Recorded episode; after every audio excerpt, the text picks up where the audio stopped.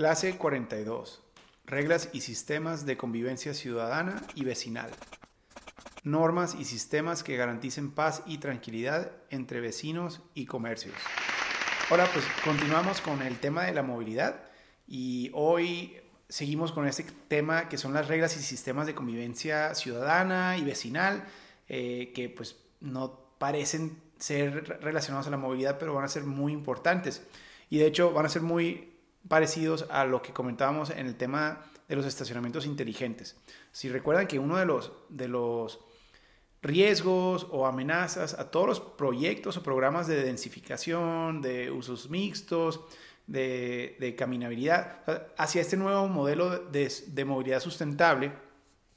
eh, pues la amenaza principal es la resistencia ciudadana. Porque si bien o mal, los ciudadanos están acostumbrados a un tipo de modelo de ciudad que representa un sueño que ellos compraron, especialmente en los fraccionamientos residenciales y en las zonas residenciales de baja densidad, donde muchas familias soñaron, cuando compraron su vivienda, soñaron en, un sueño que era lo que estaban comprando. No era en sí la casa, aunque la casa posiblemente pues, tenía mucho de lo, de lo que buscaban, pero realmente lo que les vendieron era esta idea de tranquilidad, de de éxito, de decir ya te esforzaste en tu vida, lograste cosas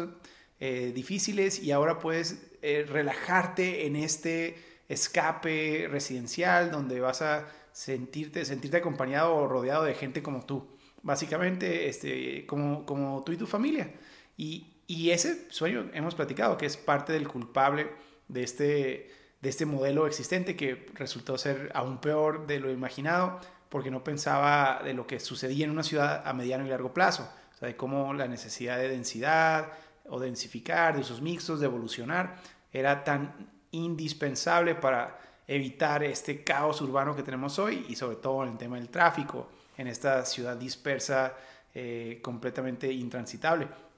Pero si queremos transitar hacia este nuevo modelo, eh, pues tenemos que ganarnos el corazón y la mente de, de muchos ciudadanos.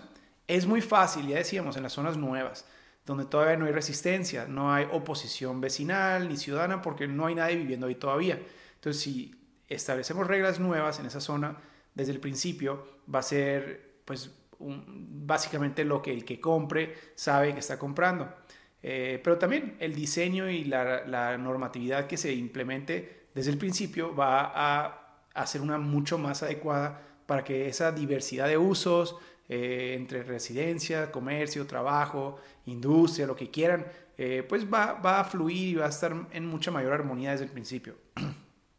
Pero ¿qué hacemos en la ciudad ya construida? ¿Qué pasa cuando tenemos ya un espacio residencial donde va a haber oposición vecinal a usos mixtos o a densificación, a edificios, a tienditas, a restaurantes, eh, a, lo que sea, sobre todo en, en, las comunidades más, más prósperas, en las, bueno, tienden a ser las colonias mejor ubicadas. Eh, estas colonias viejas que predominaban familias eh, pues de dinero, de influencia eh, y que tienen las mejores zonas de la ciudad, que son las que más necesitamos que se densifiquen o que se rediseñen o se regeneren,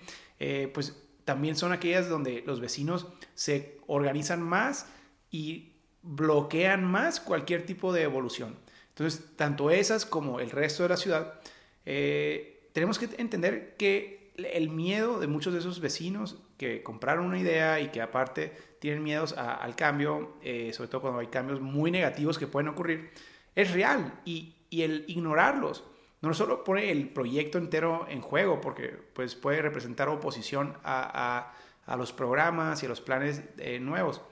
sino que aparte genera pues, conflicto innecesario eh, con, comunidades que, que, cuando vean un fracaso en una comunidad se van a organizar también en otras comunidades. Entonces tenemos que ir preparando herramientas que nos permitan evitar esos conflictos. Eh, ¿Y a qué me refiero? Pues ahora sí, vamos pensando en cuáles son esos miedos específicos.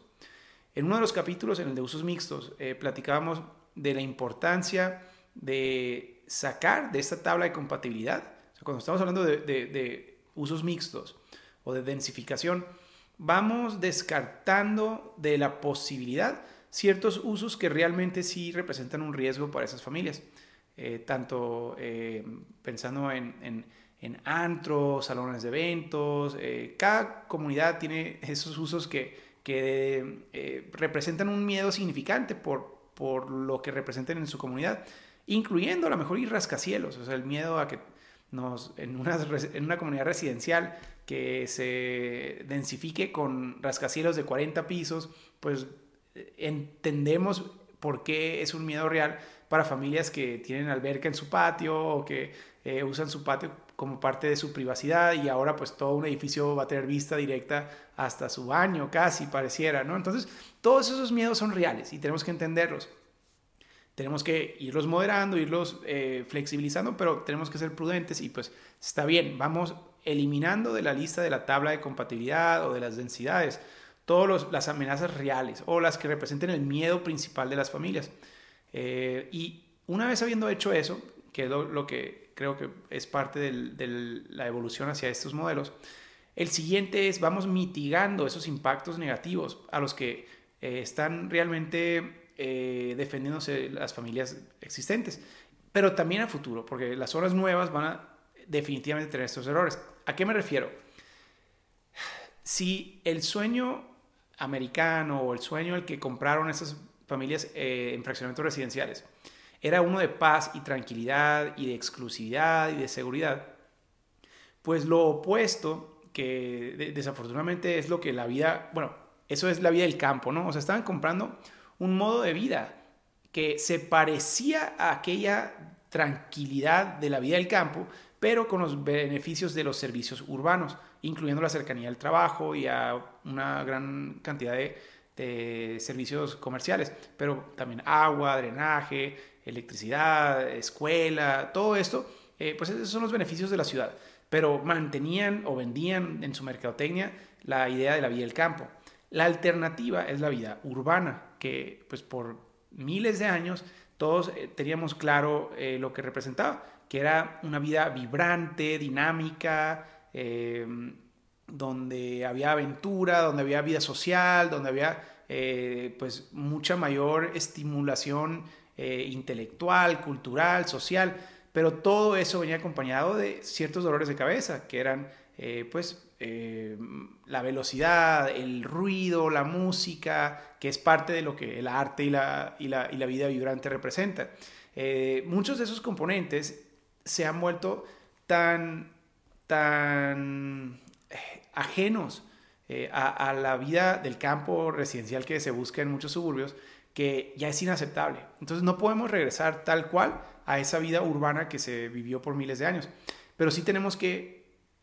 permitir alguna manera de convivir entre las dos, entre la vida vibrante de la vida urbana y la vida pacífica o tranquila de la vida del campo. ¿Cómo lo hacemos? Específicamente con ciertos impactos que son los que detonan el mayor miedo eh, y, miedo entendible en muchos de los, de los residentes. Ruidos. Primero que nada, si no pueden dormir, eso ya representa un problema de salud muy grave eh, y, no nomás para los que compraron, sino que para su familia, sus bebés, eh, sus niños. O sea, el no poder dormir tranquilamente, eh, pues es, es, definitivamente va a representar una, una, oposición muy grande a cualquier proyecto de densificación. Y dentro del ruido, pues está el tema de los olores, o sea, el, el, el, el, tener en tu casa el olor de los vecinos, sobre todo cuando se puede Em, bueno, no nomás porque apesta y porque te va a ensuciar todo eh, tu, hogar, sino que aparte puede venir impactado de ciertas contaminaciones, de enfermedades, eh, y así nació mucho de esto. El tema de la zonificación, recuerden, nace por, por el problema de las fábricas que contaminaban y que terminan enfermando a las familias que, que, rodeaban esas fábricas, que era pues en toda la ciudad, eh, y eso acortaba muchísimo su vida pero también el, tener rastros eh, insalubres al lado de tu hogar representa posibles enfermedades en todo el entorno que pueden ser respiratorias, pueden ser eh, de contaminación al agua, o sea, todo esto implica muchos miedos que tenemos que prever. Pero le vamos agregando cosas que nuestra sociedad moderna eh, complica en la vida para la convivencia residencial con la comercial, que son, por ejemplo, luces, eh, son eh, que las luces y los anuncios van a ser importantísimos, pero pues nadie quiere dormir con una luz entrando por su ventana día y noche, no van a poder dormir o van a tener que gastar muchísimo para evitar esas luces. Pero pues tampoco la quieren ver desde su patio, o sea, el poder tener cierta privacidad visual va a ser importante. Y también identidad de imagen urbana, porque los letreros empiezan a, a traer la vida comercial a nuestro hogar, el no poder sentir que vivimos en un lugar con belleza y con identidad propia, porque todos los vecinos eh, están compitiendo para ver quién tiene el letrero más grande y más feo y más escandaloso. Eh, que ellos no creen que está feo, pero en lo colectivo pues termina siendo una contaminación visual severa. Todo eso hace eh, resistencia residencial entendible de familias que quieren vivir en un lugar bello y, y, con identidad residencial o, cuando menos urbanística eh, y arquitectónica eh, bella, ¿no? Eh, y el último, pues ya decíamos, el del estacionamiento en la vía pública, o sea,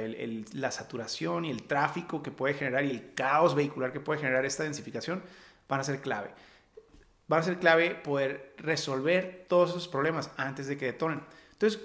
¿cuál es la solución? ¿O cómo le hacemos? ¿Cómo navegamos este mundo lleno de riesgos en, la, en, en, las ciudades, lleno de riesgos eh, de convivencia, cómo podemos transitar hacia estos modelos mucho más sustentables, pero de manera que no generemos pánico y oposición severa, eh, masiva a, a, las propuestas de nueva normatividad y nuevos reglamentos. Bueno, tenemos que repensar por completo el rol del gobierno en la ciudad y aquí llegar a ciertas conclusiones muy importantes de que primero que nada va a ser el trabajo del gobierno y este sí va a ser un trabajo definitivo. Eso no lo va a resolver el sector privado, no se va a resolver de manera individual, de vecino por vecino. hay muchas cosas que el mercado puede resolver y que el emprendimiento puede resolver y que los, eh, y que los negocios pueden competir, innovar y explorar. Pero en esta, la autoridad tiene que tomar un rol prioritario, que es, eh, que en México le decimos los bandos de policía y buen gobierno. Es decir, el garantizar, no, no es mejorar, es garantizar tranquilidad a pesar de la evolución de los usos de suelo y de la densidad en las zonas, eh, en toda la ciudad, pero sobre todo las zonas residenciales.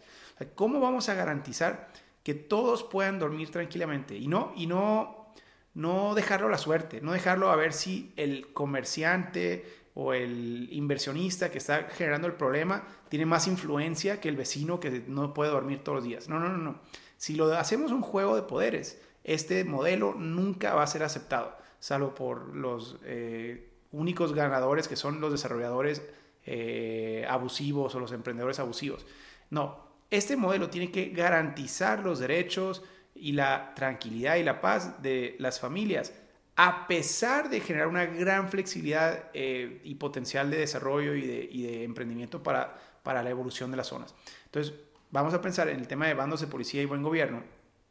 pero más bien eso, a eso nos referimos con normatividad y reglamentos que definan con claridad cuáles son los impactos permitidos hacia el espacio público y hacia la eh, pues hacia los vecinos, o sea, desde un establecimiento, un edificio, hacia los demás. Eh, eso se tiene que definir con claridad. Entonces tenemos que definir los ruidos, qué niveles de decibeles este, y en qué horarios se, se van a eh, permitir y, tenemos que definirlo con gran claridad. Olores, cuál es la política de la ciudad para, para el, si un comercio puede emitir humo, olores, contaminantes de todo tipo letreros, o sea, cómo vamos a regular la imagen urbana de los edificios, especialmente en las zonas que tienden a ser más residencial, para garantizar una imagen eh, agradable para todos y no nomás para el éxito de un, negocio. Eh, todo eso tenemos que definirlo con gran claridad, pero una vez habiendo definido eso,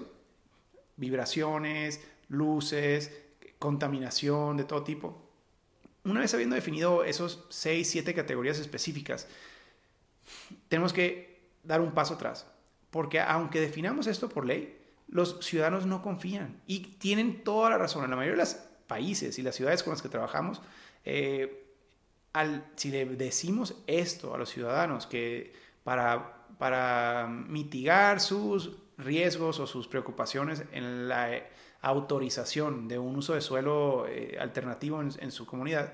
que para ello estamos estableciendo nuevos criterios de, impactos, que es a lo que nos referimos, todo eso, impactos nocivos de vecinales, se van, a, se van a reír y van a llorar. No van a creer, porque ellos saben, han visto la experiencia en la práctica. Ellos saben que, que una vez que se establezca un comercio, que puede ser, o puede empezar como restaurante y terminar como antro, eh, o puede empezar como un, eh, una oficina y terminar como salón de eventos, todo esto han visto como en otros lugares, en otras zonas donde mm, se perdió la batalla de los vecinos hacia ese comercio, con el tiempo esos vecinos eh, tratando de hacer cumplir la ley, porque mucho de esto ya estaba en la ley, de niveles máximos de ruido o de horarios, se dieron cuenta que la persona que lo emprendió tenía amistad con las autoridades o era una autoridad que era su negocio al lado o era alguien de un cartel o de una mafia que pues las autoridades no estaban dispuestos a, este, perseguir legalmente. En fin, una serie de, causas que destruyen por completo la confianza de, los ciudadanos en la capacidad de las autoridades. Eh, por eso, esta, esta filosofía de los sistemas de convivencia y de las regulaciones de convivencia eh, ciudadana y vecinal no van a funcionar sin una reforma muy ambiciosa de instituciones para poder impartir justicia urbana, o sea, para poder vigilar ese tipo de cosas, vigilar, monitorear, sancionar y corregir esos componentes. Entonces, tiene que especializarse y tiene que ser una, un órgano que se convierta en el gran aliado de los ciudadanos, pero sobre todo de los ciudadanos con menor poder, menor influencia y más marginados. El poder darles una garantía que no importa si tu vecino es el, líder del cartel internacional de, armas, este, la autoridad en el tema de ruidos va a garantizar que no pueda poner música a las 3 de la mañana eh, cuando están tratando de dormir sus hijos o sus abuelos. Entonces, este, esta institución va a ser indispensable. Eh, puede ser una institución ya existente que tenga ya la confianza ciudadana, pero tenemos que repensar esa dinámica, ese sistema. Entonces, para ello, ahora sí, definir bien las reglas, pero segundo es crear esas, esas instituciones y esos procedimientos claros para asegurar que cualquier error va a tener una corrección muy, muy ágil, porque muchas familias no pueden esperar un mes a que esto se corrija, tiene que ser inmediato. Entonces, estas denuncias tienen que eh, poder atenderse y generar confianza en que se van a atender. Eh, y bueno, tenemos que tener esos mecanismos de denuncia, mecanismos efectivos que le permita a cualquier ciudadano avisar cuando está surgiendo uno de esos problemas para que se pueda corregir lo antes posible. Eh, y esos tienen que ser muy estratégicos, porque muchas veces, recuerden, los vecinos no quieren, no quieren que su nombre eh, aparezca, porque posiblemente el que esté generando ese tipo de, impactos negativos eh, puede ser peligroso, puede ser muy peligroso que se sepa quién lo denunció. Entonces tenemos que tener mecanismos que, garanticen eh, cierta anonimidad. Ojo, esto estamos hablando de mecanismos de denuncia para quienes están eh, incumpliendo las reglas de convivencia, no los usos de suelo y no la densidad, porque entonces ocurre lo que ha ocurrido en algunas ciudades, donde muchos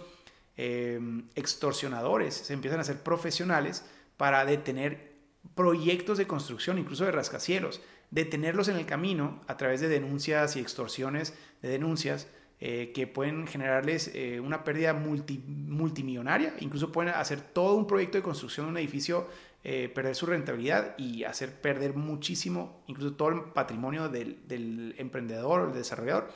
todo porque una denuncia ciudadana le revoca su permiso de construcción y el proceso de construcción ese es el momento más delicado para cualquier emprendimiento. Entonces, eh, se han generado eh, industrias de mercados negros y de extorsiones en algunas ciudades que, que van contra la construcción y los usos de suelo. No, no, no. Aquí estamos hablando de mecanismos de denuncia y de supervisión y de vigilancia para los impactos, que son los que van a hacer que la comunidad no pueda estar tranquila, no es lo que vendes dentro, sino es cómo se siente de afuera ese proceso. y bueno, todo tiene solución. Realmente, si tuviéramos instituciones adecuadas para esto, pues incluso, no que sea lo que queremos, pero incluso un antro, un bar, un salón de eventos, todos esos lugares con la insulación adecuada pueden pasar completamente desapercibidos en una comunidad. El problema es que si no se va a,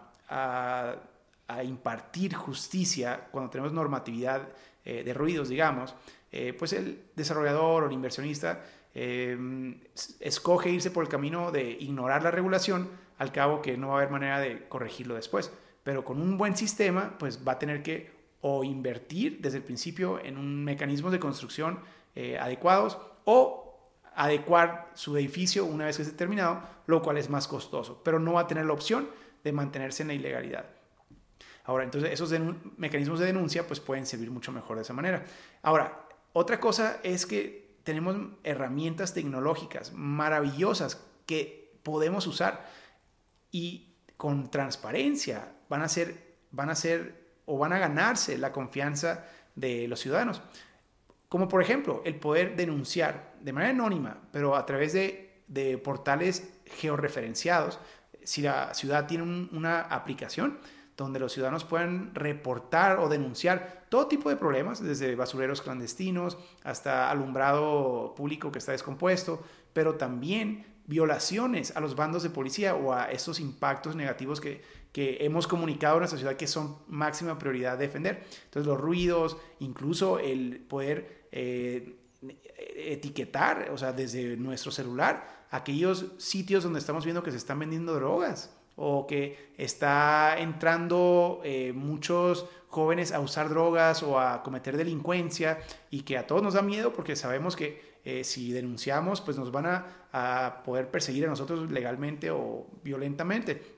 Pero si lo hacemos desde una aplicación y la aplicación todos los residentes sabemos que estamos viéndola, que hay 500 denuncias y que la ciudad, la autoridad no está haciendo nada, entonces esta es una herramienta que empodera a los vecinos. Entonces cuando, cuando estamos pensando en cómo ganar la confianza de los vecinos, el darles una herramienta donde ellos van a saber que si no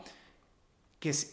que, toda la ciudad va, incluso los medios de comunicación, van a poder identificar denuncias que la autoridad no quiera atender, entonces generamos escándalos políticos que pueden derrocar a un gobierno entero. Entonces, ese tipo de herramientas son herramientas para los ciudadanos, que posiblemente sean lo único que podemos hacer para ganarnos la confianza cuando hemos tenido tantas eh, experiencias negativas en muchas de nuestras ciudades. Entonces, eh, usar herramientas tecnológicas para denunciar y reportar ese tipo de violaciones a los usos de suelo van a ser una herramienta eh, muy, muy positiva que nos va a permitir eh, transicionar hacia estos modelos de movilidad sustentable y de usos mixtos y de densificación que son parte de lo que estamos platicando en este capítulo de movilidad.